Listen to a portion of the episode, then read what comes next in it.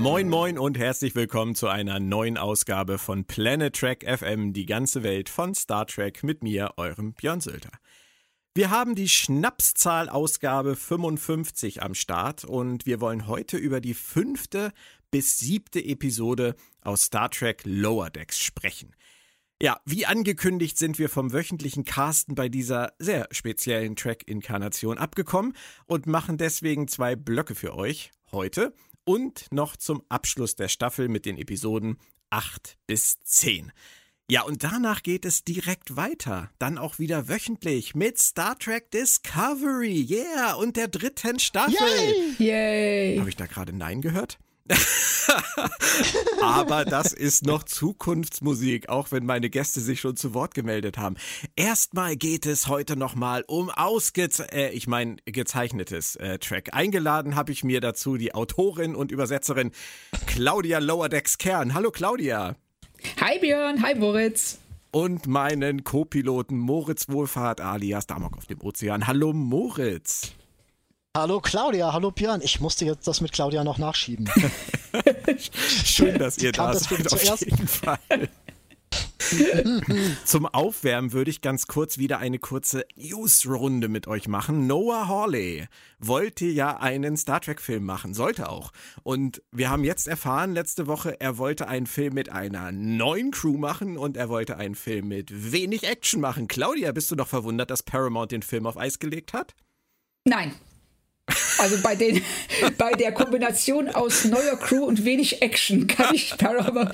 Also ich will nicht sagen, dass es mir nicht gefallen hätte, aber ich kann Auf Paramount schon schon ja. sehr verstehen und ich ähm, warte immer noch verzweifelt und verzweifelt hoffend auf den Tarantino-Film. Ja, aber es wäre doch auch mal cool, wenn mal jemand wirklich sagen würde, ich mache mal einen Film, der auf die unnötige Action verzichtet und sich einfach wirklich um die Geschichte kümmert. Und dazu brauche ich auch kein Name-Dropping, sondern mache einfach eine neue Crew auf einem neuen Schiff, weil ich eine gute Geschichte erzählen möchte. Das wäre doch mal ganz schön, oder? Oder siehst du das anders, äh, äh, Claudia? Nein, ich sehe das nicht anders. Ich frage mich nur, wer das gucken soll. Also welcher, ich? welches Studio? Ja, ich auch. Ich auch. Da sind wir schon zwei oder mit Björn wahrscheinlich drei. Drei. So, aber äh, ich sehe das äh, immense finanzielle Risiko, äh, mit einem Kinofilm anzufangen, mit einer Crew, die keiner kennt, und zu sagen, so ja, wir erzählen halt eine Geschichte, aber ist nicht viel Action drin. Das er würde sich nicht aber dadurch das finanzielle Risiko enorm vermindern, wenn da eben nicht viel Action drin wäre. Ja, aber er soll du ja brauchst die ganzen Spezialeffekte. Ja, eben, ja.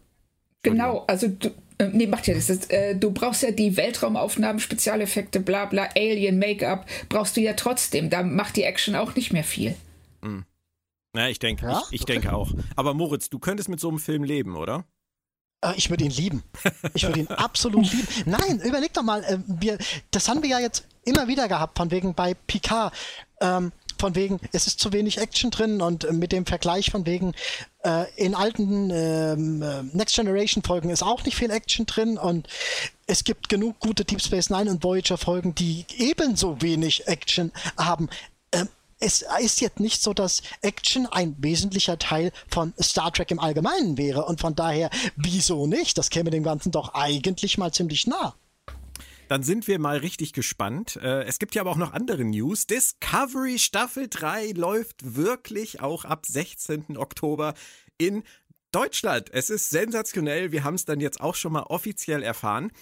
Stellt natürlich aber auch gleich wieder einige neue Fragen auf. Ähm, Lower Decks lässt sich immer noch bitten international und ähm, mit diesem neuen Move Paramount Plus nächstes Jahr äh, in Regionen an den Start zu bringen, äh, die kaum jemand kennt. Also irgendwo äh, hinter Tupfingen ist es nicht, aber man hat das Gefühl, sie nehmen wirklich Nordschweden und, und Timbuktu, anstatt das Ganze wirklich äh, in Deutschland, in England und in den ganzen Kernmärkten zu starten. Was ist der Plan, Claudia? Erklär mir den Move von CBS Paramount dass zwar Discovery jetzt weiter bei Netflix ist, Lower Decks nicht kommt. Was wird aus Picard? Was wird aus Paramount Plus? Was haben die vor? Ich Hadouken! Oh, Entschuldigung, das war wegen dem Move. Klär mir den Move. Ähm, ich, ich wünschte, ich hätte irgendeine Ahnung. Also ich weiß es nicht, dass, ähm, äh, ob sie es erstmal da starten wollen, wo sie keine große Konkurrenz haben oder äh, ich weiß es nicht. Ich stehe da genauso ratlos vor wie du. Okay. Wieso haben die denn da keine Konkurrenz? In Nordschweden in, äh, und Timbuktu. Ja, gibt, gibt da kein Netflix? Ich weiß es ehrlich gesagt, also ich weiß nicht, ob dieser äh, große Anteil, also wir haben ja hier nicht nur Netflix, wir haben Amazon Prime, Sky, ähm, mhm. äh, tausend andere Sachen, die du hier irgendwie ähm, dir mit deinem T-Online-Paket oder Telekom-Paket oder was auch immer ähm, zusammenstellen kannst. Und ich weiß nicht, ob in den Märkten, in, denen, in die sie jetzt gegangen sind, das anders aussieht. Da habe ich mich auch nicht wirklich drüber informiert. Wir sind ja auch keine Marktforscher. Richtig, zum Glück. Aber es ist schon ein bisschen schräg, finde ich, was da passiert. Also auch mit Lower Decks, dass äh, es erst so unter der Hand hieß, so schnell wie möglich. Jetzt inzwischen äh, gehen wir fast in den Oktober. Also es ist nicht mehr davon auszugehen, dass Lower Decks vor Discovery in Deutschland startet. Vielleicht danach, vielleicht auch erst nächstes Jahr. Ist schon alles ein bisschen merkwürdig. Da ist es dann doch aber überraschend, für mich zumindest gewesen, dass aus den USA dann jetzt die Meldung kam, Discovery geht schon in die Dreharbeiten zur vierten Staffel. Moritz, hat dich das überrascht?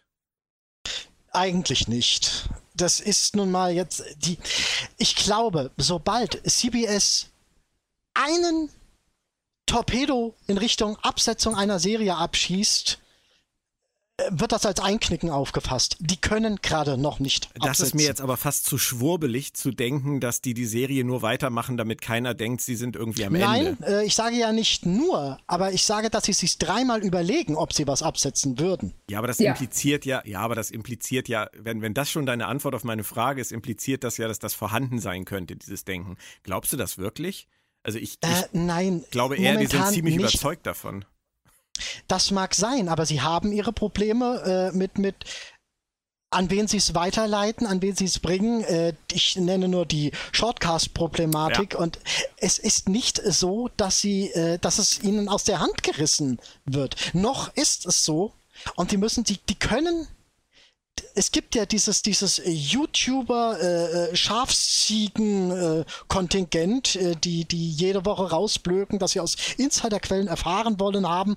Äh, das ist abgesetzt, das ist abgesetzt und das ja, ist ja, abgesetzt. Ja. Und den dürfen, sie sind im Moment immer noch in einer Phase, in der sie denen keine Nahrung geben dürfen.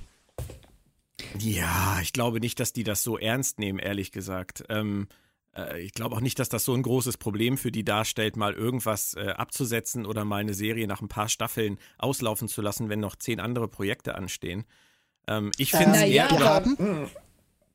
Bei Discoveries haben wir es noch so, dass Netflix Interesse an Discovery an sich hat. Ja, Moritz, hat. aber du hast eben schon wieder so im Nebensatz was impliziert, was ja völlig, völlig aus der Luft gegriffen ist. Du hast gesagt, ähm, es reißt ihn keiner aus den Händen keiner von uns weiß das. Ihr, ihr, habt eben so schön gesagt, wir sind keine Marktforscher, wir sind aber auch keine Szene-Insider.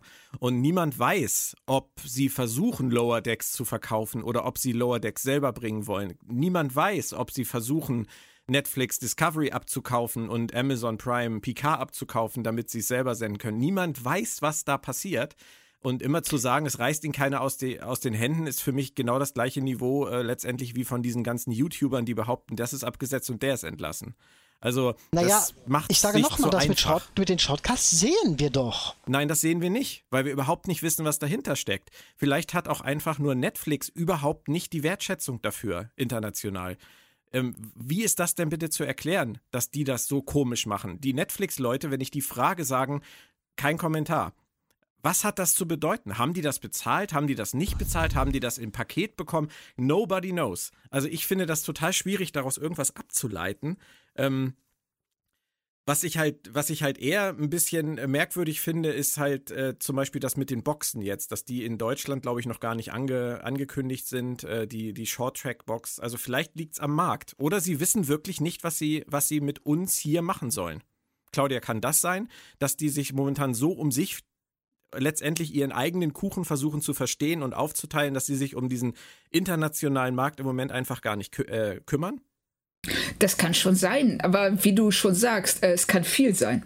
Und wir wissen es einfach nicht und wir stochern jetzt so ein bisschen im Dunkeln. Ja. Ähm, das Einzige, was ganz klar ist, wenn du einen Streamingdienst aufmachst, brauchst du Content und du ja. brauchst exklusiven Content. Ja Das, ähm, deshalb hat äh, Disney ähm, Netflix Friends und anderes abgenommen, damit sie eben ihren eigenen Streamingdienst füllen können. Und was hat denn Paramount? Ja, eben. Äh, eben. Das Flaggschiff von Paramount ist Star Trek. Und sie versuchen seit Jahren verzweifelt an den Erfolg von Star Wars ranzukommen und schaffen es einfach nicht. Und das ist was, was die, glaube ich, und das ist auch jetzt wieder Spekulation, aber ich könnte mir vorstellen, dass es sie echt rasend macht. Die sehen, die sehen, dass Star Trek eine, äh, Star Wars eine Lizenz zum Gelddrucken ist und sie versuchen aus ihrer Nische rauszukommen, aber es funktioniert nicht so richtig. Naja, sie, sie sind ja auch geplagt von ihren eigenen Kurswechseln. Sie Ja. haben CBS All Access eingeführt und kurz danach machen sie schon wieder ein Rebranding und ähm, haben äh, Discovery an Netflix verkauft, haben äh, hier äh, Picard an Amazon verkauft, haben Prodigy ähm, an Nickelodeon gegeben und Ja. stehen jetzt im Prinzip da mit drei Star Trek-Serien, die dezentral irgendwie laufen und äh, ihre eigene, die jetzt kommt, wäre dann jetzt Strange New Worlds. Das wäre dann wahrscheinlich das erste große Flaggschiff von, von Paramount Plus, vermute ich mal. Ja. Ähm, aber ansonsten müssen sie halt zusehen, dass sie ihre anderen Sachen erstmal wieder irgendwie nach Hause holen. Und ich denke, das wollen sie. Also kann mir keiner erzählen, dass das nicht auf deren Agenda steht, diese Sachen Es- auch zu Paramount Plus zu holen.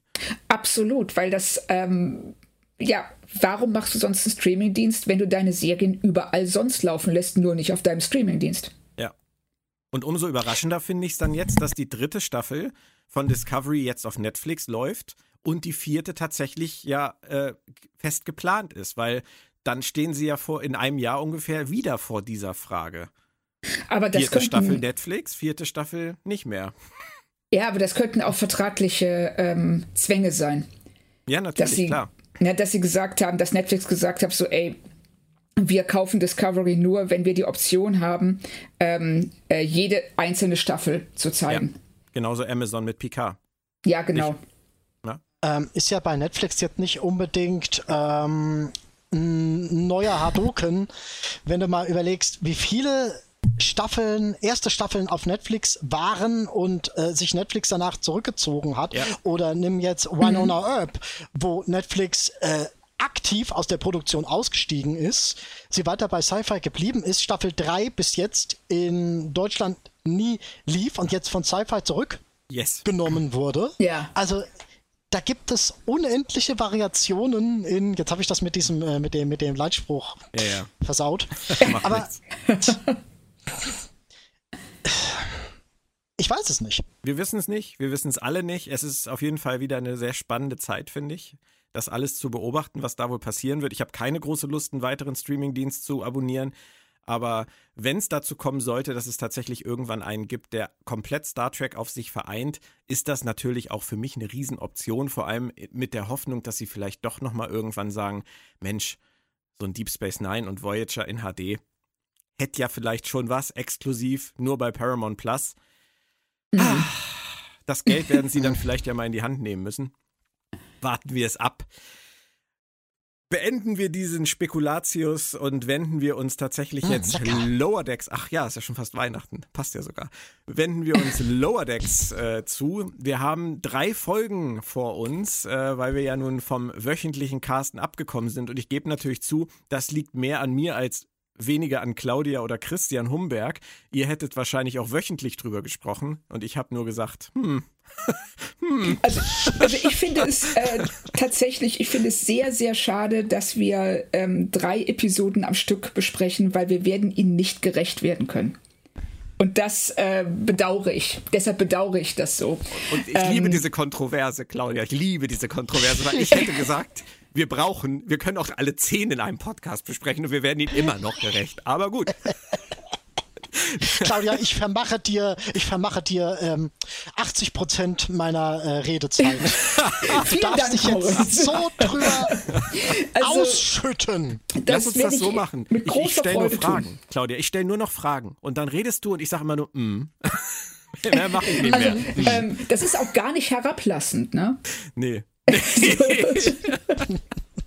Nein, Claudia, ernsthaft. Ich hätte, ich hätte es geliebt, jede Woche über Lower Decks in epischer Breite zu sprechen. Aber, und das meine ich auch gar nicht herablassend, wenn ich mich hinsetze und mir Gedanken versuche zu machen über Lower Decks, weil ich ja auch die Rezension für Sci-Fi schreibe.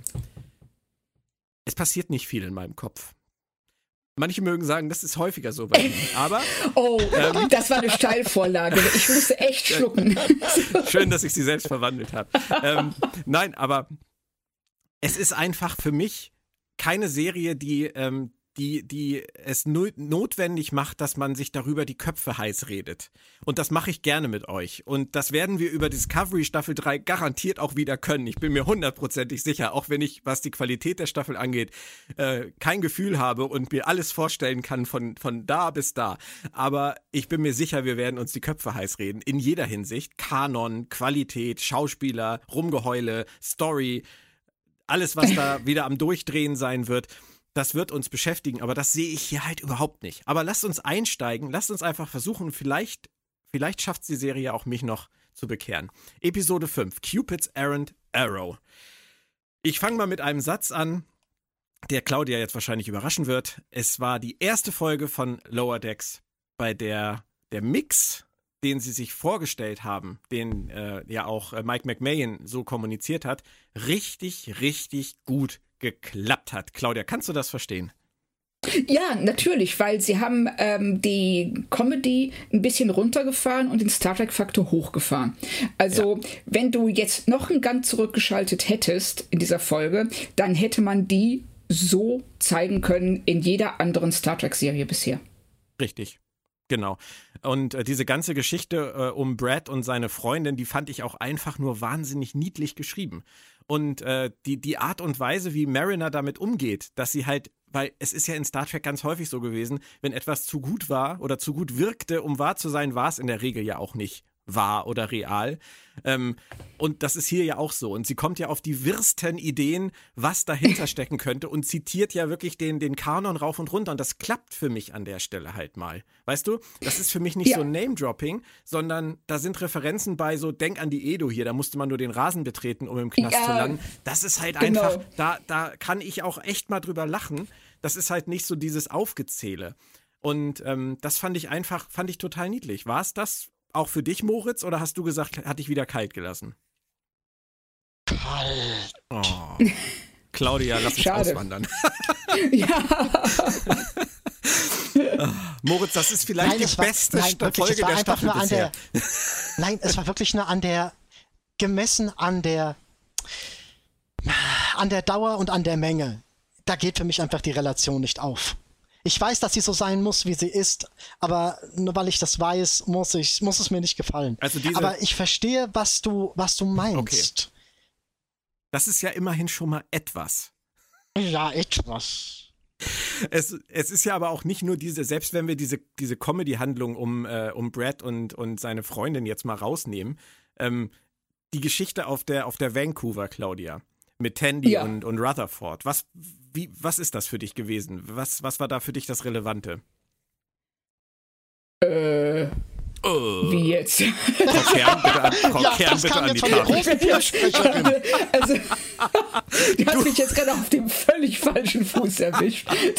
Das, es ist dein Plädoyer für die Serie, Claudia. Ja, ja. Leg los. Ähm, äh, ja, ich fand es halt einfach, es war eine schöne Geschichte. Es war, ähm, dass, mm. ähm, äh, dass mm. die beiden, also mm. wir sehen einfach, wie die beiden äh, ja als Team oder als angehendes Pärchen zusammen funktionieren. Uh, Dann haben wir, was ich wirklich einen sehr schönen Moment fand, äh, wenn deutlich wird, dass der, ähm, dass der ähm, Wer, wer, ist das eigentlich, dieser Typ, der sie transferieren will auf den ja, ja, genau. Vancouver? Genau. Ich weiß nicht, wie er heißt, aber ich weiß, wie du ich, meinst. Der ich Typ, der einen leichteren Job haben will.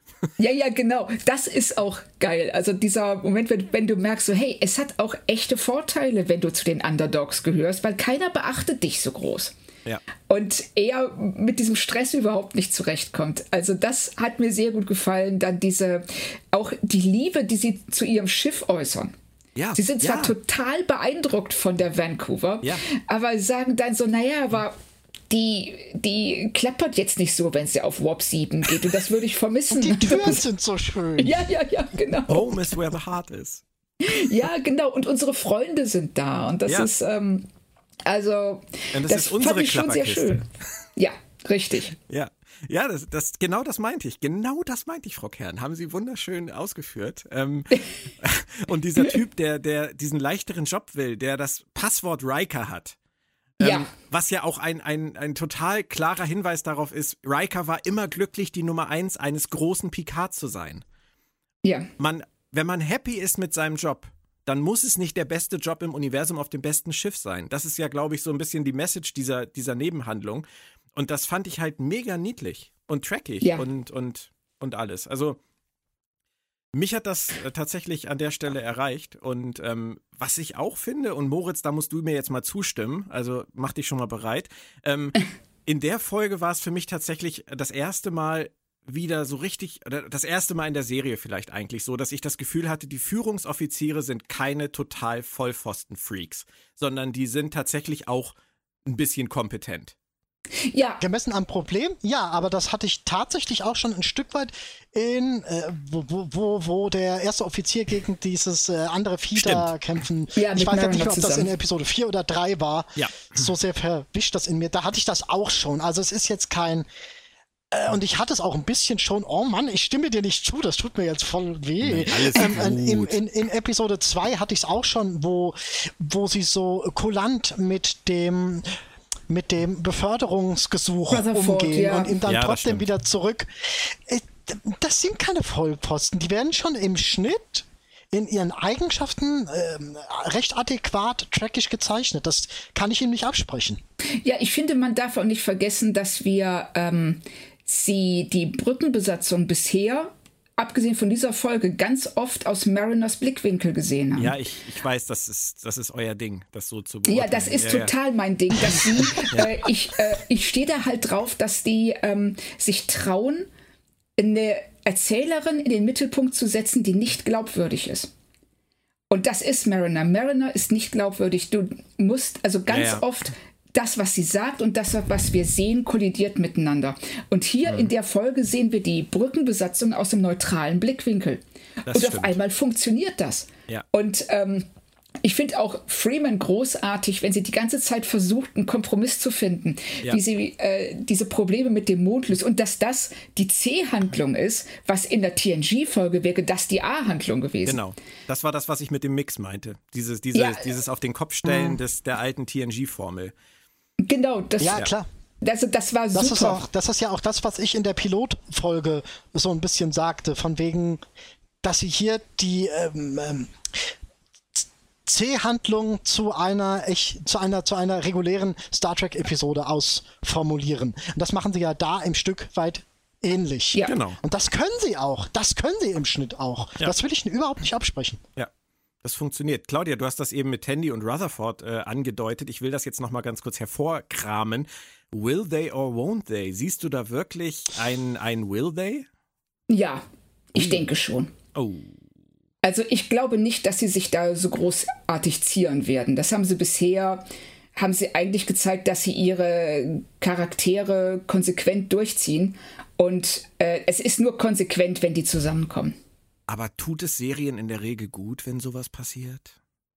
Wenn es früh genug passiert, ja.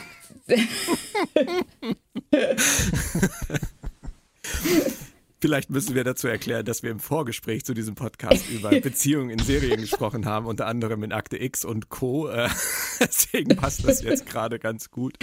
Da haben die Hörer jetzt nichts von, aber dann verstehen sie zumindest diese peinliche Pause im Podcast jetzt gerade. Wir werden auf das Thema auch später nochmal kommen. Ich habe da tatsächlich auch noch einen Nachschlag äh, vorbereitet. Was Oh, ich oh. ganz witzig fand, war die äh, Carrie Matheson Verschwörungswand. Ähm, oder auch Ja, die Dark, die. Dark Verschwörungswand, je nachdem, wo man sie sich herholen mag. Ähm, die fand ich ganz lustig. Den Jordi LaForge Teddy fand ich großartig. Also, Ja. äh, das, das sind so Kleinigkeiten, die machen wirklich richtig Spaß. Aber eine Sache müsst ihr mir jetzt noch erklären. Ähm, es gibt ja diesen Flashback. Und äh, es ist ja nicht ganz unbekannt, dass ich Deep Space Nine liebe. Deswegen habe ich mich natürlich über diesen Flashback, der in einer Bar auf einer kardassianischen Raumstation äh, spielt, sehr, sehr gefreut. Hab mich ehrlich gesagt sehr darüber geärgert und auch gewundert, dass es kein Cameo gab, zum Beispiel von Quark oder von Morn. Moritz, hättest du das an der Stelle erwartet? Äh, es ist nicht so, dass sie es nötig hätte, aber man hätte damit rechnen können. Ja, ja, klar. Find's ein bisschen, ich ein bisschen wenn, man, wenn, man, wenn man bedenkt, wie sie sonst Chance. mit dem Kanon umspringen, äh, bis sie da äh, mit, mit, mit Wonne und Wollust durchflügen, ist es schon ein bisschen verwunderlich. Ich meine, ja. ich hätte, ich hätte Mark Allen Shepard das total gegönnt, wenn sie ihn gefragt hätten, ähm, mal was zu sagen in, in der Morn-Rolle, aber sie hätten sich ja einfach machen können und hätten Morn ja einfach hinsetzen können. Ich meine, es wäre ja, wär ja kein Ding für, Ja, die, ja, für die Animationskünstler gewesen, Morn dahin zu setzen. Es hat mich, Richtig. hat mich gewundert. Äh, Claudia, dich auch? Nein, weil ich habe das nicht so verstanden, dass die auf Deep Space Nine waren in dem Flashback. Ich dachte, die wären auf ihrem Schiff gewesen. Nee, nee, die Bist du sicher? relativ, ja. Weil ähm, ich hatte das so verstanden, dass die auf dem Schiff sind, nicht auf. Auf dem angedockten Schiff oder wie?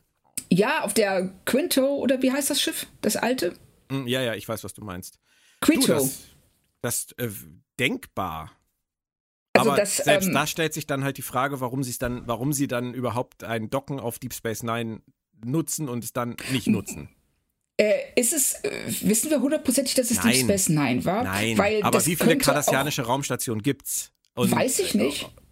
Ja, es gibt in, im Zweifelsfall ja die zwei, Empok Nor und Terrok Nor. Ja. Aber äh, sie werden nicht auf Empok Nor gewesen sein. Nein, Also, das ist, das ist eher unwahrscheinlich, ja, Ja. Aber ich fand das sehr schön, ähm, dass sie äh, dieser, diese kurze Ref Referenz zu TNG Descent, ja, na, das, ähm, und dass sie dabei, ähm, dass sie äh, dann einfach nur sagt so, äh, hey, hör mal, jede Woche ist pass passiert bei denen was anderes. Also sowas. Ja, das ist, das finde ich super. Aber Claudia, dann erklär mir bitte mal was. Sie haben sich jetzt die Mühe gemacht und haben in diesem Flashback die Sternflottenoffiziere in den Uniformen gezeigt, die in Deep Space Nine ab Staffel 5 eingeführt wurden und die in den letzten TNG-Kinofilmen gezeigt wurden, ab äh, First Ja. Contact. Für mich trägt das ein ganz kleines bisschen zur Verwirrung bei, muss ich ehrlich sagen. Denn diese Uniformen, die wurden eingeführt 2373. Richtig. So, Richtig. Und die, die Decent-Geschichte spielt 2369 und die Richtig. reden da über etwas, was boah, der, der heiße Scheiß gerade ist, über den man redet, der aber schon vier Jahre her sein müsste. Ja, weil Mariner eine unglaubwürdige Erzählerin ist. Weil sie sich halb an etwas erinnert. Das ist kein Fehler, das ist Absicht. Oh. Definitiv ist das Absicht. Das, Das, nenne ich Claudia, mal echtes, Claudia, bitte, äh, echte. Vorschusslorbeeren. Ja, aber nein, Also, aber Claudia, bitte versteh mich in, an der Stelle richtig. Wenn du recht hast, und ich hoffe, dass du recht hast, finde ich das absolut gigantisch. Also das, Ja. da, da würde ich der Serie, wenn ich irgendwann zu dem Schluss komme, dass du wirklich mit dieser Einstellung recht hast, dann werde ich dieser Serie im Nachhinein noch ein Denkmal bauen. Ich Aus- glaub's nur im Moment noch nicht. Aber Doch, also alles. Es, es gibt so viele Dinge, die darauf hinweisen. Also sie machen das immer wieder. Also auch wenn sie ähm, die, die, alleine die Statue von O'Brien in der Zukunft. Das ist, ne, das ist genau dasselbe. Das ist Leute, die sich an etwas halb erinnern, aber nicht richtig. Und bei Mariner ist es auch was, sie erinnert sich an etwas und wir sehen diesen Flashback aus ihrer Perspektive und da vermischen sich Dinge, so wie in der Erinnerung von jedem anderen Menschen auch. Ja. Du erinnerst dich nie äh, zu 100 Prozent an etwas, das dir widerfahren ist. Da kommen immer Dinge rein, die sich darüber lagern und das ist bei ihr auch der Fall. Und ich finde das super, wie selbstverständlich sie das einfach zeigen. Und das ohne ist darauf in keine irgendeiner faule Weise Art, einzugeben. Fehler auszumerzen. Nein, nein, nein. Also das ist definitiv Absicht, weil es auch ganz, ganz oft ihr passiert. Moritz, kannst du damit konform gehen? Ups. Ich, ich, ich, ich wage es mal leise zu bezweifeln, aber äh, Äh, Claudia, Möglich ist Claudia vieles, traut aber ich hatte auch schon- viel ich- das finde ich, finde ich positiv. ich hatte auch schon, äh, ich hatte auch schon ähnliche äh, Ideen der Genialität bei äh, Discovery bezüglich der Macher und ähm, Ich hatte solche Momente Nein. immer, wenn Claudia irgendwelche Ideen hatte, wie die Staffel sich weiterentwickelt und ich gedacht habe, boah, wäre das geil. Und, Und dann haben die Macher, gestimmt. Genau. dann haben die Macher mich immer eines Besseren belehrt. Und jetzt sagt Claudia Ja, schon wieder, hier- das ist so und so. Hm, Ja, aber hier ist es, ähm, also ich finde, es ist, ähm, es ist, es hat nichts mit Spekulation zu tun. Es ist einfach, ich finde, es ist total offensichtlich. Okay. Aber vielleicht macht mir die Serie deshalb auch so viel Spaß, weil ich sie durch eine ganz andere Brille sehe. Ich werde da einfach nochmal verstärkt darauf achten, Claudia. Ich finde, ich meine das auch wirklich ganz ernst und auch wenn ich äh, bisher Lower Decks gelegentlich mit Häme bedenke, ähm, würde ich mich wirklich darüber freuen, über diesen Blickwinkel. Und das würde tatsächlich auch dazu führen, dass ich es nochmal von vorne gucke und meine Meinung vielleicht komplett ändere. Da habe ich auch kein Problem ja, cool. mit. Aber ähm, belassen wir es für den Moment einfach mal dabei. Also die fünfte Folge, für mich war sie eh bisher die beste der, der Staffel. Ähm, kommen wir mal zur sechsten, Terminal Provocations. Da hatten wir wieder so eine A- und B-Story-Geschichte. Die A-Story ging um Mariner und diesen Fletcher und mal wieder eine Riesengefahr fürs Schiff, die total eskaliert. Die B-Story ähm, spielte auf dem Holodeck mit Tandy und Rutherford und äh, eskalierte auch ein wenig. Ähm, Claudia, oder fangen wir mal mit Moritz an. Ähm, nein, nein, nein, nein, nein, nein, nein, nein, nein, wir fangen mit Ach, du hast ja 80 Prozent deiner Redezeit abgetreten, stimmt ja. Claudia, oh, richtig. Ähm, von den beiden, von dieser A- und B-Story, äh, was würdest du da wie, in den Vordergrund holen wollen? Also für mich ist die B-Story diejenige, die mehr Spaß macht. Also Badgie finde ich schon groß. Und, Karl Klammer. Ähm, ja, ja, genau, richtig. Und ähm, es sind so also das hat mir richtig Spaß gemacht, dass Rutherford und Tandy ähm, hier wieder, also es wird etwas gezeigt, also ich, also was mir sehr, sehr gut gefallen hat, ist einfach, dass Tandy mit ihrem Nichtwissen oder ihren Defiziten ganz, ganz anders umgeht als Fletcher in der, ja, äh, in der R-Story. Und dass das auch so ein bisschen gegenübergestellt wird. Und ähm, das, äh, und auch Rutherford, der versucht vor ihr, wie er sagt, anzugeben, aber eigentlich ja was ganz Tolles gemacht hat, nur es nicht ganz konsequent zu Ende gedacht hat und ähm, dann eben beide die Konsequenzen daraus tragen müssen, da, damit aber super umgehen. Also Tandy sagt ja zu keinem Punkt zu ihm so, hör mal, was hast du da gemacht? Du hast uns hier in Lebensgefahr gebracht mit deiner Alpha-Version von der Software, die vielleicht mal irgendwann in drei Jahren fertig ist, sondern ja. siehst die ganze Zeit so, hey, du hast was richtig Cooles gebaut, ähm, hat jetzt nicht so, läuft jetzt gerade nicht so gut für uns, aber kriegen wir schon hin. Also das fand ich, also die, also die beiden Figuren, ähm, also ich mag die sehr und ich finde auch, dass die sehr, sehr gut zusammen harmonieren. Moritz. Ich mag einfach nicht diese Statik, die bei den Figurenkonstellationen herrscht. Die könnten im Schnitt, die könnten fünf Episoden mit dem einen Paar machen und fünf Episoden mit dem anderen Paar und jede Episode dadurch auf das jeweilige Paar ausweiten und dem mehr Raum geben. Ich finde es so einfach. Diese Episode hat mir einfach gezeigt oder mal wieder vor Augen geführt, wie überhastet dieses ganze Ding einfach immer vonstatten geht und damit ja, tut mir leid, komme ich auf Dauer nicht klar. Ich okay. finde es gar nicht so hastig.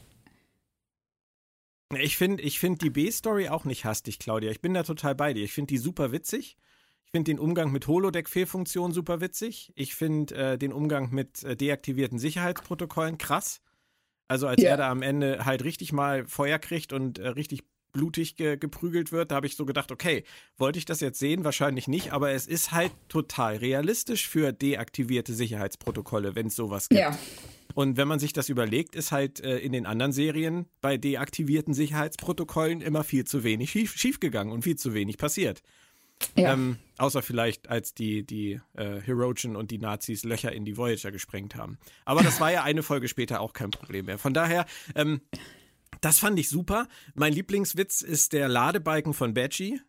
Ähm, großartig. Großartig, wirklich. Das ist, das ist wirklich das, wofür ich diese Serie wirklich dann auch schon ein bisschen, ein bisschen lieben gelernt habe, muss ich tatsächlich Aha. sagen. Ja, weil das, nein, also Badgie alleine ist toll und, äh, und, und auch wie er dann am Ende resettet ist. Das ist halt, das ist fast, ja. das ist ja, das ist voll spooky, das ist total gruselig. Das ist halt, ja. da ist er, da ist er für mich fast so wie Billy aus den Saw-Filmen, der dann wieder reinkommt mit seinem Dreirad und denkt so, nein, ich bin hier jetzt weg, ich bin jetzt raus. und ich fand's auch mit Bajor und mit der Eiswüste, das mag ich auch alles, aber jetzt sind wir wieder bei Moritz, ich finde die A-Story grauenvoll um Mariner und Fletcher. Ich finde die grauenvoll, hektisch, nervtötend und total generisch. Moritz, meinst ähm, du das? Entschuldigung. Ja, bitte. Ja, auch. Gut, Claudia. Ähm, ich stimme euch da ein Stück weit zu. Ich finde, mir, mir gefällt die A-Story auch nicht. Das Okay. ähm, ist die große Schwäche dieser Folge, dass sie es nicht schaffen, Fletcher in einer Art und Weise zu charakterisieren, die glaubwürdig ist. Also der Fletcher, den wir am Anfang sehen, der ähm, Probleme löst und ähm, äh, sich also sehr empathisch ist, sich sehr stark auf andere einlassen kann, äh, steht im kompletten Kontrast zu dem Fletcher, äh, den wir am Ende sehen. Und der Übergang ist für mich nicht nachvollziehbar. Ja. Das hat mich daran wirklich gestört und ähm, das äh, ja war für mich auch der Tiefpunkt der Folge, absolut. Ähm, Moritz mit Fletcher, ähm, der wird ja dann am Ende auf Mariners äh, Initiative hin sozusagen auf die USS Titan versetzt. Ähm, Dass die das überhaupt kann. Aber ja, gut. nee, okay. also sie hat ja nur irgendwie ihre Finger im Spiel gehabt. Aber ähm, was ich an der Sequenz auch wieder witzig fand, also witzig in Anführungsstrichen, ähnlich witzig wie äh, mit den fehlenden Cameos in der Folge mit Deep Space Nine, ähm, da haben sie die Titan und erwähnen Riker nicht? Was hat's denn damit auf sich? Das war schon. Verstehe ich nicht. Kann man machen, aber ich verstehe es Ich nicht. meine, da, da hätte Jonathan Frakes hätte doch sofort Ja, ja, ein ja, Voice, sie- sie Voice kommt- Cameo nein, der gemacht. Punkt- Nehmt den bloß wieder zurück, den Fletcher, den will ich hier nicht haben. Ähm, das wäre doch auch das einfachste von der Welt gewesen. vielleicht haben sie einfach nicht diese. Vielleicht kommen Darsteller nicht einfach mal für so ein, für so ein, wie man so hässlich Frakes- sagt, Frakes- One-Liner Doch. vorbei. Und Frakes wohnt doch schon hier fast bei Secret Hideout. Also ich glaube, ähm, der, der hätte das, der hätte das sofort gemacht, auch am Telefon. Also hätte, hätte er sagen können, schlechte Mhm. Verbindung gerade, aber hier den Fletcher will ich nicht haben. Also verstehst du, Claudia, was ich meine? Ich finde das total witzig, ja, ich dass, die, verstehe dass die auch, ich Titan verstehe auch, erwähnen was du und meinst. dann dann nichts aber sie haben, Ja, Björn, sie haben noch keinen Original Sprecher, Charakter, Ähm. Rolle aus, aus, aus irgendeiner TNG, sonst wie Deep Space Nine Folge geholt. Oder irre ich mich da? Ver vergesse ich da wen? ähm, in dieser Folge haben sie J.G. Hertzler drin. ja, als einäugiger Als Pirat. Sprecher? La, la, la, la, la, la, komm, das ist, das ist, das ist von der B-Seite. Es ist jetzt nicht so, dass Martok äh, dauerpräsent war. Ja, Nein, aber er ist ähm, ein Darsteller aus äh, Deep Space Nine. Also ja, war er ist auch Deep einer Space aus Nine. Enterprise. Ja. Er ist auch, aber, aber ähm, das ist keiner aus dem wirklichen Maincast. Nee, richtig. Ich rede hier wirklich, ich rede hier vom Maincast. Okay, wenn wir äh, Maincast sagen, da bin ich, da bin ich bei dir, was nicht heißt, dass es nicht noch passiert. Wir haben erst sechs Folgen gesehen. Ja. Und ähm, das äh, bedeutet nicht, dass sie da nicht noch das eine, die ein oder andere Figur auftreten lassen. Und wir dürfen auch nicht vergessen, dass wir gerade ähm, ein kleines Problem haben, was Studioauftritte von Schauspielern angeht. Aber trotzdem, Und- trotzdem hätte man ihn ja erwähnen können, den Riker. Ja, also das, das- wäre ja also das, das ich- von der Welt gewesen. Richtig. Wieder. Ich dachte auch tatsächlich, dass da ganz am Ende noch was kommt. Und es hat Ja. mich überrascht, dass sie es nicht gemacht haben. Aber gut, müssen wir, müssen wir einfach mal so hinnehmen. Du hast das jetzt äh, mit, mit ähm, J.G. Hertzler schon gesagt, als einäugiger Pirat und damit sind wir dann auch bei der C-Handlung. Da würde ich dann gerne mal Moritz mit seinen 20 Prozent nochmal äh, ins Boot holen. Ähm, das ist ja im Prinzip wieder so eine typische generische Handlung, die in, in den anderen Star Trek-Serien aufgepustet worden wäre zu einer A-Handlung. Ähm, ist hier die C-Handlung und ähm, am witzigsten fand ich eigentlich den, äh, den Shax, der die ganze Zeit nur fragt, Ja, darf ich schießen, richtig. darf ich schießen? Darf- Ich war doch so nett diese Woche, darf ich Ja, schießen? ja, genau. Jetzt darfst du. Geht nicht mehr. Genau. Haben sie auch wieder alle Star Trek-Tropen verfeuert. Aber Moritz, hat dir das wenigstens noch ein bisschen Spaß Ja, gemacht? Oder? hat es. Das hat Okay. mir Spaß gemacht, weil das für mich halt. es hat ihm mehr Spaß von- gemacht. Yay! Halleluja. Praise the Lord. Praise Wo, wo be! kam denn das nochmal? Also, wie, wie du das gerade gesagt hast, erinnerte mich an irgendeine Episode aus irgendeiner Serie, aber Na. ich weiß. War das Absicht? Nee, war es nicht. Da denke ich jetzt den ganzen Tag drüber nach. Das darfst aber du gerne. Nein, nein, das war wirklich. Das war nett. Okay. Das ist ja, halt von so dir ist das, ja schon, von dir. ist das ja schon High Praise. Ein, eine, eine Adelung, ja. Genau, ja. genau. Ähm, ich möchte, möchte schließen, wenn ihr nichts mehr habt, möchte ich schließen mit meiner Lieblingsszene der Folge und mit der völlig überflüssigsten Szene der Folge und bin gespannt, wie ihr das seht. Ähm, die, die überflüssigste Szene der Folge war für mich das, äh, eine neue Episode aus Star Trek Name Dropping. Diesmal mit Rutherford, der alle Holo-Figuren aufzählt, die Ah, irgendwo ja, mal ich in irgendeiner gehasst. Star Trek-Serie vorgekommen Ich hab sind. sie gehasst. Das ist dieses, dieses Name-Dropping, was ich wirklich total sinnfrei finde. Kannst du das verstehen, Claudia? Ich kann es verstehen, es stört mich jetzt nicht so, aber Okay. ich kann es verstehen. Okay. Das, das fühlt sich für mich, jetzt nutze ich mal meine 20%, das fühlt sich für mich immer so an, als bekommen die jede Woche die Apothekenumschau aus dem Star Trek-Universum, wo, wo, wo alles drinsteht, was so auf anderen Schiffen schiefgegangen ist. Und Ja, ja. ja. Ah, aber Was gut, aber das, was sind das so für ist. Stalker? Haben Also- irgendwo Webcams auf der Enterprise versteckt? Oder? Also ich, also ich kann mir allerdings tatsächlich vorstellen, dass das so ist, wenn du ähm, äh, in so einer großen Flotte unterwegs bist. Da gibt es natürlich die Schiffe, auf die alle achten. Ja. Und äh, die eben so als Parade oder als äh, immer als das gute Beispiel rausgekehrt werden, so sei doch mal mehr wie Genau. Picard oder sei doch mal mehr wie Riker. Und dann nee, freut so es Starship Troopers mäßig sind die nicht. äh, ich weiß es nicht. Also das, ich, also wenn ich jetzt auf der Cerritos wäre, ähm, dann würde ich schon so als was, was ich so Mechaniker dritter Klasse, würde ich schon denken, boah, die auf der Enterprise, die, die haben es schon viel besser als ich. Und wenn ich dann höre, dass da irgendwas schief läuft, würde ich, äh, eine gewisse Häme kann ich mir dann schon vorstellen. Ja, aber äh, trotzdem, das ist komische Breittreterei. Die ich mir Ja, einfach so nicht vorstellen. Nicht im Detail, nicht im Detail. Und das reißt mich dann halt einfach aus einer vernünftigen, ernstzunehmenden Handlung die es ja raus. nicht ist, aber gut, okay. However, Gossip travels faster than Warp Speed, oder wie war das? Also ich denke ja, schon, genau. dass das. Ja, ja. Also, absolut. Ja, ja. Also die Und kennen sich da auch alle untereinander. Die werden ständig von einem Schiff zum anderen transferiert und bleiben befreundet. Also so Sachen Ja, vor allem- sprechen sich wahnsinnig schnell rum. Vor allem, vor allem, äh, die haben ja auch Sachen von der Voyager aufgezählt. Äh, Ja. Die Apothekenrundschau reicht bis in den Delta-Quadrant. Ja, und, siehst du? Äh, es passt natürlich auch wieder, Claudia, zu dem, was du sagst. Es ist auch in dem Fall, wenn, wenn Rutherford sowas aufzählt, einfach wieder gefährliches Halbwissen. Wenn man ihn fragen würde, Ja. was hat's denn damit auf sich, würde er wahrscheinlich sagen, keine Ahnung, ich habe es nur mal irgendwo gehört.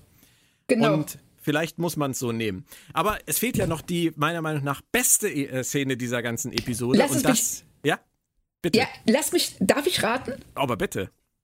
Äh, das nerdige, die nerdigen Vergleiche ähm, äh, mit den, ähm, mit dem Warp-Sound.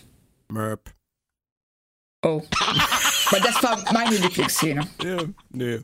Die fand ich ganz, fand ich ganz süß. Aber Ich fand die ziemlich geil, aber Verkackt, Claudia, verkackt. ups. Meine Lieblingsszene ist, äh, ist eigentlich weniger eine Szene, sondern ist eigentlich ein, ein, ein visuelles Gimmick und zwar der äh, Schlüssel zur Captains Yacht mit dem Triple-Schlüsselanhänger. Ja, auch schön. Also sehr, ich hätte gerne schön. einen ja. Triple-Schlüsselanhänger. Wenn ihr das irgendwie Ja. vernehmt, werden wir uns irgendwo irgendwann mal Äh, sehen, wird nicht lang dauern, da gibt's den. um Weihnachten rum. Also das, Garantiert. das fand ich total Garantiert. süß. Aber insgesamt würde ich sagen, Episode 6 definitiv eher Mixed Bag, oder? Kann man da sich drauf einigen? Ja, definitiv. Okay. Alles, was ihr wollt. Ist er nicht süß, Claudia? Unser kleiner Moritz. Man muss ihn lieb haben. Episode 7, Much Ado About Bäumler. Ich habe in meiner Rezension so schön geschrieben, äh, ist das Eigenlob eigentlich? Nein, ich habe in meiner... Ja, das war's Scheiße. Ich habe in meiner, in meiner Rezension geschrieben, äh, Too Much Ado About Mariner. Ähm, so hätte die Folge für mich äh, eigentlich eher heißen müssen. Aber lassen wir Mariner erstmal noch außen vor. Es geht ja eigentlich wirklich um Bäumler und es geht um, um dieses äh, Rutherford-Experiment, ähm, das schief geht und dann ist der gute Mann irgendwie außerhalb äh, der Phase, was wir aus Star Trek ja auch kennen. Ähm, hat dir das gefallen, Moritz? Man nudelt sich mal halt am nächsten Thema ab. Einmal Holodeck, einmal aus der Phase sein. Da gibt's noch ein paar. Also von daher, das ist so der gängige Alltag. Aber Claudia, lustig war das mit dem Sound, oder? Mit diesem, Ja, total. Mit diesem Dauersound. Ja, ja. Das fand ich wirklich. Er, er geht auf die Brücke, macht da seinen Dienst. So, was ist denn mit denen hier jetzt los? Und auch wie schön, dass, dass das dann äh, behoben wird und so nach dem Motto, jetzt das Wichtigste ist jetzt ja erstmal behoben. Das, der Rest ist erstmal egal. Du bist zwar immer noch außerhalb der Phase, aber du bist wenigstens nicht Genau, mehr nervig. Hauptsache, du nervst nicht mehr, genau. Ähm, ich verstehe, was du sagst, Moritz. Ich höre, was du sagst und ich verstehe es auch, aber der Umgang mit dem Thema ist ja interessant. Nicht die Tatsache, dass er außerhalb der Phase gerät, sondern dass man in einer normalen Star Trek-Folge hätte erwarten können, dass die Crew dann sofort alle Hebel in Bewegung setzt, ihrem Crewmitglied wieder zu helfen und das Ganze rückgängig zu machen. Nicht so hier. Sie schicken ihn einfach zu Division 14 auf die Osler ähm, auf dem Weg zu The Farm. So nach dem Motto: Ja, jetzt ist irgendwas schiefgegangen, jetzt hast du halt Pech gehabt, jetzt musst du zu den ganzen Freaks. Claudia, wie kam dir diese, diese Story bis zur Auflösung vor? Lassen wir die Auflösung mal nochmal raus. Ähm, ich finde, es ist schon relativ früh offensichtlich, wie die Auflösung aussehen wird. Äh, also ich hatte, ja, total. Also das, ähm, äh, das fand ich daran ja auch so witzig, dass ähm, wir eine Situation haben, die total unheilverkündend und boshaft und negativ wirkt, aber wo du im Grunde genommen keine Sekunde daran zweifelst, dass es gut ausgehen wird für alle Beteiligten, dass es eben nicht das ist, was sie glauben. Das ist so krass, Claudia, weil du, du bist, du bist so wahnsinnig positiv und du hast so wahnsinnig viel Vertrauen in diese Serie. Das ja, weil es immer wieder bestätigt wird. Es ist das ja, genaue das Gegenteil. Ist, es ist die Anti-Discovery-Serie. Das ist, äh, man gibt Vertrauen und bekommt was Gutes zurück. Im Gegensatz zu Discovery, man gibt Vertrauen und kriegt die Ohrfeige. Das ist so, es ist so crazy für mich, das zu hören, weil ähm, Moritz wird sich erinnern, wir haben über diese Folge gesprochen, nachdem ich sie ungefähr halb gesehen hatte. Und Moritz hat mich gefragt, was habe ich zu erwarten? Und ich habe gesagt, Dreck. Und Dreckig und Dreckig wow. und Dreck. Weil ich total angepisst war wieder mal von dieser, von diesem Weg, den sie da gehen. Und Aber der äh, Weg ich das ist doch eben genau nicht vorhergesehen habe. Ja, aber der Weg ist ja, wenn du die Auflösung kennst am Ende, dann ist das, was sie tun, ja genau richtig. Ja, sie versuchen nicht klar. da irgendwie rumzubasteln und äh, ihm irgendwie zu helfen, sondern sie schicken ihn zu Leuten, die sich damit auskennen. Ja. Alles gut. Im Nachhinein fand ich die Story auch super. aber nicht, äh, aber, aber in dem Moment, wo ich es noch nicht äh, vorhergesehen habe, wohin das führen soll. Weil ich der Serie einfach nicht vertraue. Und das finde ich Siehst so spannend. Und das Claudia. ist der Unterschied. Ja, das genau. ist wirklich also ich lege wirklich mein Vertrauen in deren Hände und ich bin bisher noch nicht enttäuscht worden. Und das ist, ähm, finde ich, mit das Positivste, was man über eine Serie sagen kann. Absolut. Ich müsste es jetzt ja, nur klar, noch wirklich klar. spüren. Und Moritz vor allem müsste spüren. Aber Moritz, ähm, es ist doch eigentlich eine total geile Idee zu sagen, wenn sowas schief geht, ist es eben nicht immer so easy, das wieder rückgängig zu machen, wie das in allen anderen Star Trek-Serien Folgen immer wieder war. Ich meine, ähm, ein Tuvix wäre wahrscheinlich auch bei Division 14 gelandet. Ein, ein mhm. Tom Paris und Janeway, die hätten sie als, als Riesensalamander-Echsen-Teile mit nach Hause nehmen müssen und hätten die noch an Division 14 liefern müssen weil das einfach total absurd ist, das wieder rückgängig zu machen. Ähm, aber das tun sie hier halt mal. Und das finde ich einfach eine total geile Abwechslung. Und da finde ich, ist es dann auch nicht schlimm, dass dieses Out-of-Face-Ding alt hergebracht ist. Das, was sie damit machen, ist doch geil, oder?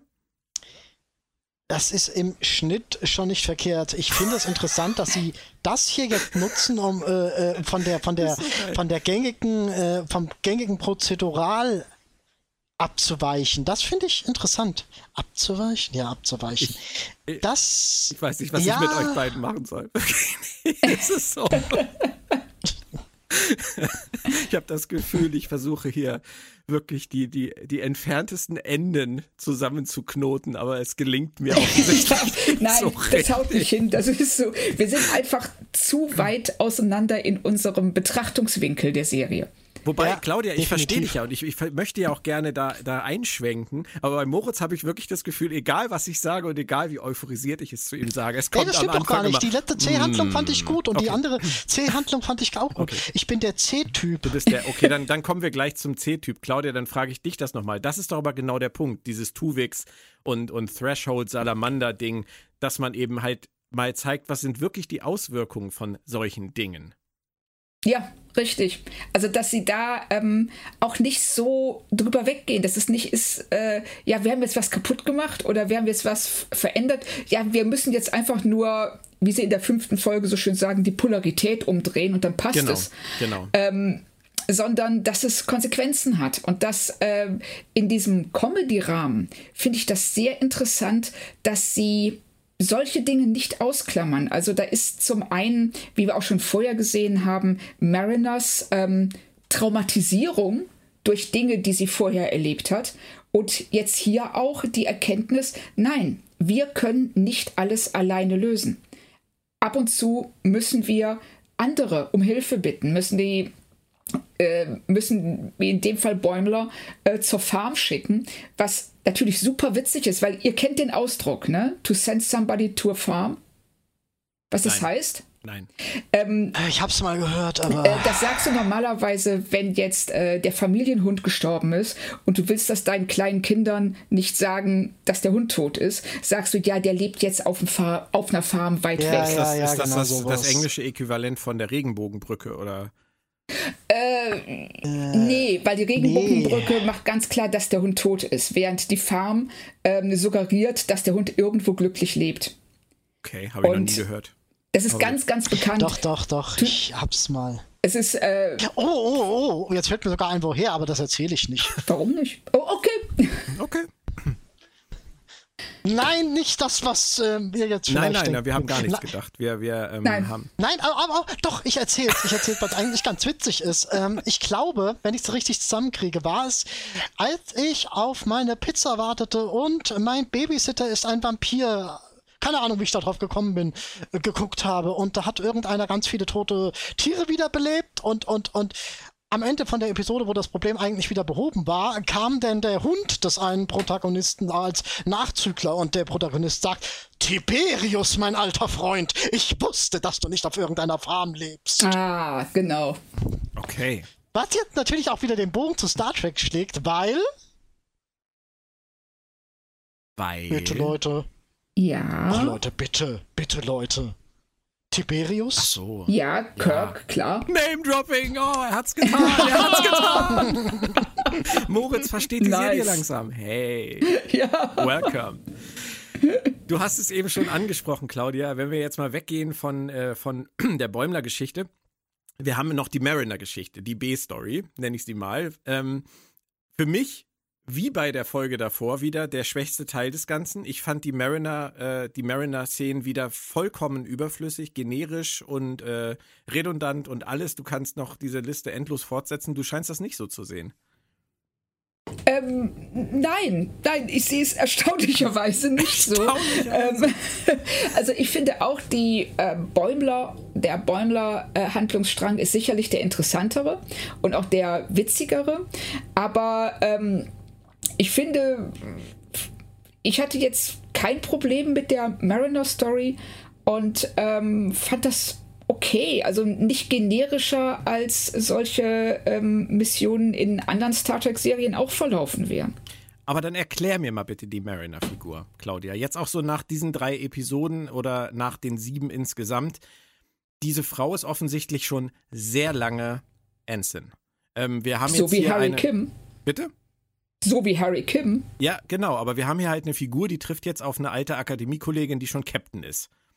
Und was, was, wie tickt Mariner? Warum ist sie so? Warum ist sie noch Ensign? Warum will sie das offensichtlich sein? Ähm, ist sie zu höherem berufen? Steckt eine Führungsperson aller Captain Kirk in ihr? Was, was will uns die Mariner-Figur sagen? Erklär uns den Move der Autoren. Mariner ist definitiv äh, eine Figur, die Führungsqualitäten hat, die aber ähm, nicht bereit ist, sich dieser Verantwortung, die damit einhergehen würde, zu stellen und die auch nicht, also was sie sieht, sie sieht, sie personifiziert ähm, ein, ein, die Stellung als Captain mit dem Verhalten ihrer Mutter. Also sie Ja. sieht einfach, wenn du ein Captain bist, dann bist du so drauf wie meine Mutter. Und so will ich nicht drauf sein, ergo will ich kein Captain werden. Das ist so ausgenudelt. Na, äh, finde ich jetzt gar nicht. Also es ist, äh, es ist nicht unrealistisch.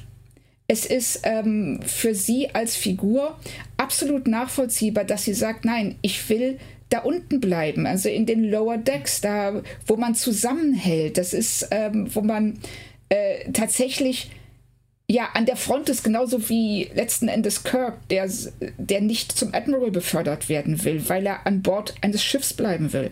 Und Mariner sch- scheut sich sicherlich vor die, also sie, sie schreckt vor der Verantwortung zurück, die sie für das so für ein so großes Schiff übernehmen müsste und für so viele Leute, mit denen sie aber nicht mehr unmittelbar was zu tun hat, während sie hier sich direkt um ihre Freunde kümmert und sich für ihre Freunde einsetzt. Und es ist viel persönlicher und ich glaube, sie fühlt sich da einfach auch deutlich wohler als du, in einer höheren Position. Und du glaubst nicht, dass sie uns äh, Mariner irgendwann als Captain präsentieren wollen? Äh, ich finde es gut, wenn sie es machen würden. Also wenn sie, äh, wenn sie der Figur erlauben würden, über dieses ähm, ja, über diese Einschränkungen hinwegzukommen. Also wenn sie nicht, ja, wie man so schön sagt, ein Underachiever bleiben würde. Also mhm. jemand, der, ne, die zu höherem eigentlich berufen wäre, aber nicht in der Lage ist, über ihren Schatten zu springen. An dem Punkt ist sie mittlerweile. Und ich würde mich sehr freuen, wenn wir in ein, zwei Staffeln sehen würden, dass Mariner darüber hinauswächst und bereit ist, mehr Verantwortung zu übernehmen. Okay, Claudia. Punkt A, du hast mich. Du hast mich wirklich mit der Mariner Charakterisierung, aber mehr in die Richtung gekriegt von Kirk und Riker und äh, diesem Star Trek-Bild eines Offiziers, der auf seinem Stand stehen bleiben will, weil er diesen Stand für sich akzeptiert und lieben gelernt hat. Mhm. Damit ja. hast du mich absolut. Ja. Cool. Wow. Wow. Yeah. Danke. Nehme ich mit, kaufe ich. Super, vielen Dank. Also, aber, aber jetzt kommt, ich wusste. Ich glaube nicht, dass sie diese Konstellation in der Serie jemals aufbrechen werde, werden, weil solche Serien im Schnitt nach diesem Muster ja, ja, wahrscheinlich. Mhm. zu großen Teilen funktionieren, auf lange Sicht da hast du funktionieren. Recht. Ja. Da hast du absolut recht, weil das ähm, ist auch so ein bisschen die Frustration, die Richtig. mit Serien verbunden ist. Dass ähm, die Figuren ab einem gewissen Punkt eben nicht mehr wachsen können, ohne das Gefüge der Serie so zu erschüttern, genau. dass sie danach nicht mehr so wäre wie vorher. Ja. Das stimmt. Genau. Das stimmt. Ich habe das gerade ganz extrem wieder bei Blacklist, ähm, eine Serie, die ich äh, die ersten Jahre wirklich, also die ersten Staffeln wirklich sehr, sehr, sehr, sehr spannend fand, sehr gerne mochte, obwohl ich nie viel mit Elizabeth Keen anfangen konnte. Ich weiß nicht, ob ihr Blacklist guckt. Aber ähm, James, geguckt. James Spader ist äh, meiner Meinung nach großartig, auch äh, immer noch, auch jetzt in der sechsten sind wir jetzt, glaube ich, sechsten Staffel immer noch. Aber diese Serie dreht sich halt so extrem im Kreis und die, die Charakterisierung, Charakterisierungen drehen sich im Kreis. Ähm, das ist genau das, was ihr eben gerade besprochen habt. Es darf nichts Relevantes dauerhaft sich verändern. Es muss immer wieder zurück, um die Serie am Laufen zu halten. Das ist wahnsinnig frustrierend. Also. Ja. Ich glaube, so, ich glaube, sowas kommt aber in dem Fall auch mehr ähm, durch die Episodenanzahl. Oh ja. Also. Wenn du, die, wenn du die Staffeln kürzer machen würdest, könntest du sowas vernünftiger integrieren ja. und entwickeln. Ich habe ja, zu meiner Frau absolut. schon gesagt, wir gucken keine Serien mehr, die mehr als 13 Folgen pro Staffel haben. Oh, ich glaube, dann können wir nicht mehr Discovery gucken. Äh, egal. Nein, ähm, nein, aber ihr wisst, was ich meine. Also dieses alte, alte Prinzip von über 20 Folgen pro Staffel ist meiner Meinung nach vollkommen überholt, weil die Serien Total. es auch einfach nicht schaffen. Mm, nein, dem würde ich, dem würde ich nicht zu 100% zustimmen wollen. Ja, es ist problematisch, es ist schwierig, aber kann wenn du die Serie von Anfang an auf einer gewissen Ebene richtig konzipierst, kann das auch noch funktionieren. Ja, aber nicht, nicht über Jahre. Nicht über endlose Jahre. Äh, ja, gut, aber meiner Meinung nach sollte auch eine Serie nicht über fünf Jahre weiterlaufen. Mhm. Ja, das ist das nächste Problem. Aber gut, okay. Wir sind bei Lower Decks noch in der ersten Staffel. Wir haben weder das Problem noch das andere. Und ähm, Richtig. Was, was die Charakterisierung von, von Mariner angeht, bin ich bei Moritz. Ich befürchte, dass äh, das so ist bei einer Serie dieser Art, dass sie das beibehalten werden müssen. Ähm, kann man der Serie dann aber auch nicht vorwerfen letztendlich, weil es einfach dazu nee, gehört. Nee, ähm, nee, in die gleiche Sparte du das ganze Genre. In die, in die, gleiche Sparte gehört übrigens noch die Fortsetzung äh, des Themas von vorhin. Ich hatte das angeteasert, dass ich da nochmal drauf zurückkomme. Ähm, bevor wir jetzt schließen, auch zu dieser Folge, ähm, würdet ihr sagen, dass sich bei Mariner und Bäumler auch so ein Will they or won't they an, andeutet? Oder ist das. Äh, ja, natürlich. Ja. Ja, ja. Aber könnte natürlich auch sein, dass das auch etwas ist, was immer unterschwellig weiterlaufen wird, ohne dass es jemals zu irgendwas führt. Absolut, also hm, ja, vorstellbar. Ja, ja. Ähm, aber im Moment, wir haben erst sieben Folgen von dieser Serie gesehen, die findet sich noch und es ist noch zu früh, denke ich, zu sagen, ja, sie wird stagnieren an dem und dem Punkt. Ähm, Klar. Da würde ich gerne noch abwarten, wie die sich jetzt auch im Verlauf der nächsten Staffel entwickelt. Richtig, das wollte ich gerade sagen. Und, äh, du musst hier im Schnitt wirklich bis am Ende von Staffel 2 warten und Absolut. dann kannst du ein Fazit ziehen. Ja, genau, würde ich auch so sehen. Ähm, Moritz, du äh, hattest eben einmal ganz kurz die C-Handlung äh, nochmal angesprochen, diese Undercover-Mission, die sehr an äh, TNG wieder erinnert und angelehnt ist, dieses Jellicoe-Ding. Ähm, das hat dir gefallen? Ähm, nee, in, auf diese Episode war das gar nicht bezogen. Es war so generell auf äh, C-Handlungen bezogen. Bei Okay. der siebten, da fand ich es halt auch wieder extremst, äh, wie man so hässlich sagt, Name-Dropping-mäßig aufgesetzt. Ich habe den Jellicoe-Joke gehasst. Tut mir leid. Ja. Ich, ist so unnötig. Ähm, nee, aber da. Bei der siebten könnte ich dir gar nicht so ganz genau sagen, ob ich den C-Handlungsstrang Er ist ja auch sehr, so sehr klein. überhaupt, wirklich. überhaupt so erwähnenswert war, Ja. war er eigentlich nicht. Hätte mir eigentlich, Ich fand- hätte mir eigentlich auch ohne den Jellicoe-Gag gereicht, hast du recht. Ähm, ich würde ganz gern mit euch noch meine drei absoluten Favorites aus dieser Folge teilen. Ähm, ich habe gar nichts Negatives mehr zu sagen. Also die Favorites äh, beginnen einmal mit der Szene, wo ähm, der, der äh, ich glaube, er heißt Specialist von der Osler, ähm, dann sie auf die Farm sozusagen dann doch bringt, aber dann noch einmal so hässlich lacht. Und es dann aber klar wird, der Kerl hat einfach so eine Lache, ist eigentlich ein ganz lieber. Das fand ich mega süß. Also es hat mir total gut gefallen. Ähm, ganz, ganz äh, putzige Message, um dieses Wort auch mal wieder hervorzukramen. Ähm, dann die Quallenwesen aus äh, Farpoint. Ja. Das fand ich, Ja, das, das finde ich dann besser als den Jellicoe-Witz. Also da habe ich, Gut, da bin ich bei Ja. dir. Da bin ich bei Mhm, dir. ich auch. das ist so ein bisschen so wie der, wie der Triple Key Ring. Wenn man sieht, ist es gut, wenn man es nicht sieht, ist auch egal. Ne? Das ist, äh, Ja, genau. Und dann- genau, du kannst das bemerken, musst aber Und nicht. dann, klar. Claudia, gab es noch eine Sache, da bin ich mir nicht ganz sicher, ob ich da zu tief eingestiegen bin. Ähm, an einer Stelle wird Professor Saul Rubicek von der Sternflottenakademie erwähnt. Hat da bei Nein, dir auch was geklingelt? Ja, na, ja, na, ja, ja, natürlich. Das ist eindeutig auf Soul Rubinek bezogen, auf den, äh, der den Sammler gespielt hat. Und jetzt sind wir wieder bei Claudia und bei Es ist alles immer nur halbrichtig. Richtig, genau. Und das ist es ist, nicht es. Das verrückt, ist wenn das sogar Ja. in sowas drinsteckt. Also genau. Und das ist das. Ich sag ja, die, die, die Serie läuft mit einem riesigen Banner rum, auf dem draufsteht, ne, nicht alles, was wir sagen, ist wahr. Ja. Und, das, und ihr sollt wissen, dass nicht alles, was wir sagen, wahr ist. Und das finde ich halt total geil. Moritz, kannst du das verstehen wenigstens? ich liebe euch beide. ich, Aber Dann gestehst du es deiner Frau. es ist okay aber ähm, eine. Sache, die, eine Sache, die ich schon seit, äh, die ich schon in der letzten Folge ansprechen wollte, aber vergessen habe, ähm, ist es nicht total toll, wie sie hier eine ähm, Orion-Frau, also Tandy, in diese Serie integriert haben? Warum findest du es so toll? Ähm, wir haben bisher noch keinen einzigen Joke über Sklavenmädchen und Pheromone und ähnliches gehört. Und das letzte Mal, dass wir eine Orion gesehen haben, war im Film von 2009, wo Kirk direkt mit ihr Sex hatte. Ja, und bei Enterprise äh, war es auch nicht viel besser.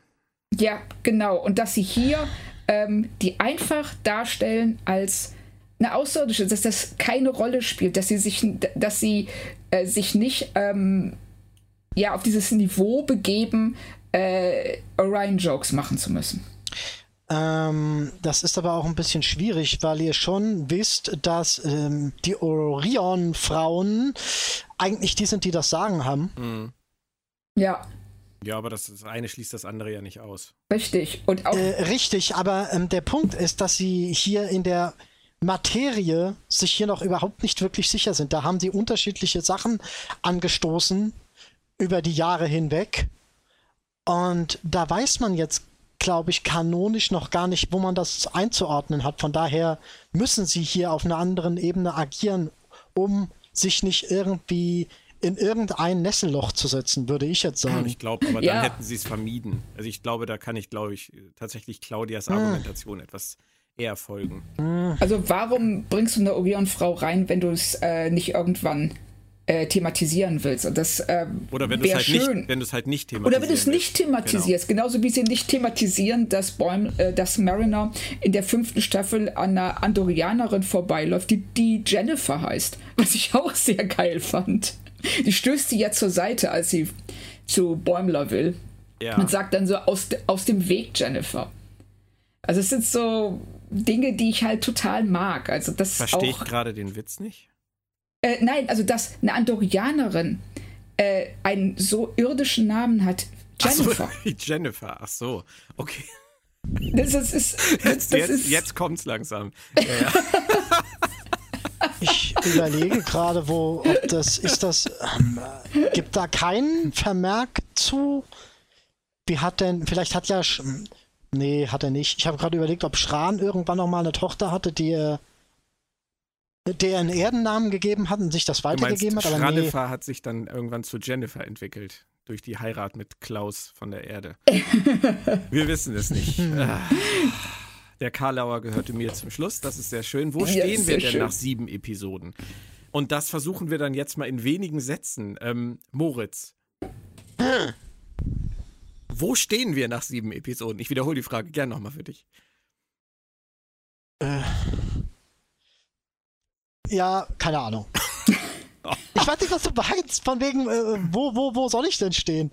In Bezug auf Gesamtwerk, in Bezug ja, auf. In, in, in Bezug auf Gesamtwerk, erste Staffel bis hier und jetzt vor allem im Hinblick auf die letzten drei Episoden, über die wir die letzte Stunde gesprochen haben, Moritz.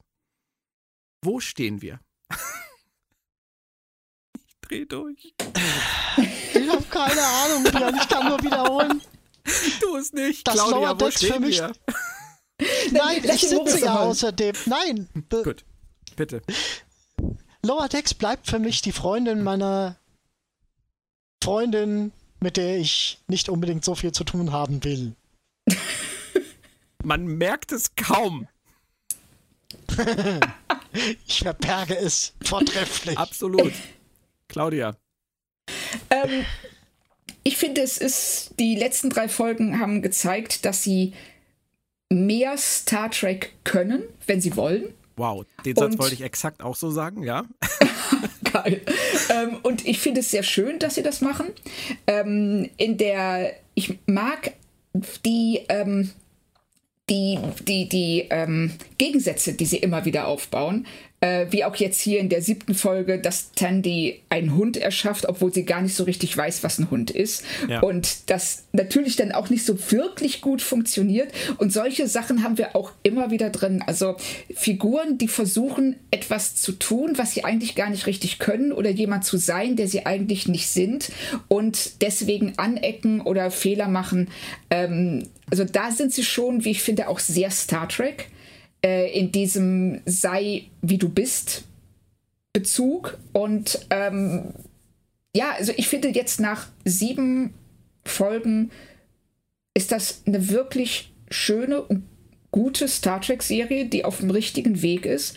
Und wenn sie so weitermacht, ähm, wird es definitiv mein Favorite der drei Serien, die wir momentan zur Auswahl haben. Und ich würde ergänzen, ähm, vor allem in Bezug auf das, was du heute gesagt hast, ähm, da werde ich vermehrt drauf achten in nächster Zeit, ähm, könnte das meine Freude und meinen Spaß an der Serie deutlich steigern. Ich sehe allerdings auch vom Trend her eher etwas Positives. Es ist immer noch nicht so, dass ich sagen würde, ich habe diese Serie gebraucht.